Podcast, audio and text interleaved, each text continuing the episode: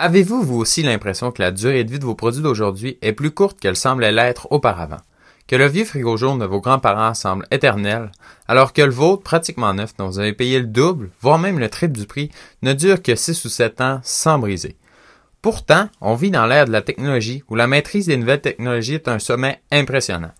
Comment se fait-il que malgré toutes ces nouvelles compétences, nous ne sommes pas en mesure de faire durer les produits plus longtemps? Cette stratégie se nomme l'obsolescence programmée.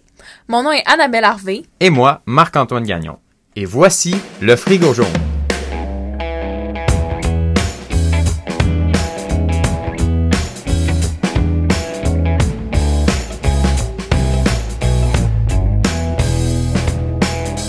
Bienvenue au podcast Le Frigo Jaune. Aujourd'hui, on va prendre un peu de temps pour vous expliquer c'est quoi le frigo jaune. Le frigo jaune est un balado créé dans le cadre d'un projet scolaire. Le but était tout simplement de faire une recherche sur un sujet précis. Lors de chaque saison, nous voulons traiter d'un sujet différent. Pour cette saison-ci, nous avons décidé de traiter de l'obsolescence programmée. Donc, l'objectif de la recherche, c'est d'informer la population de l'existence de cette astuce et surtout les conséquences directes que ça peut engendrer sur l'environnement, l'économie, la société et plus encore. Donc, le but de ce projet, c'est de vous informer pour en même temps vous sensibiliser. Chaque semaine, nous partagerons un nouvel épisode sur la page Facebook Frigo.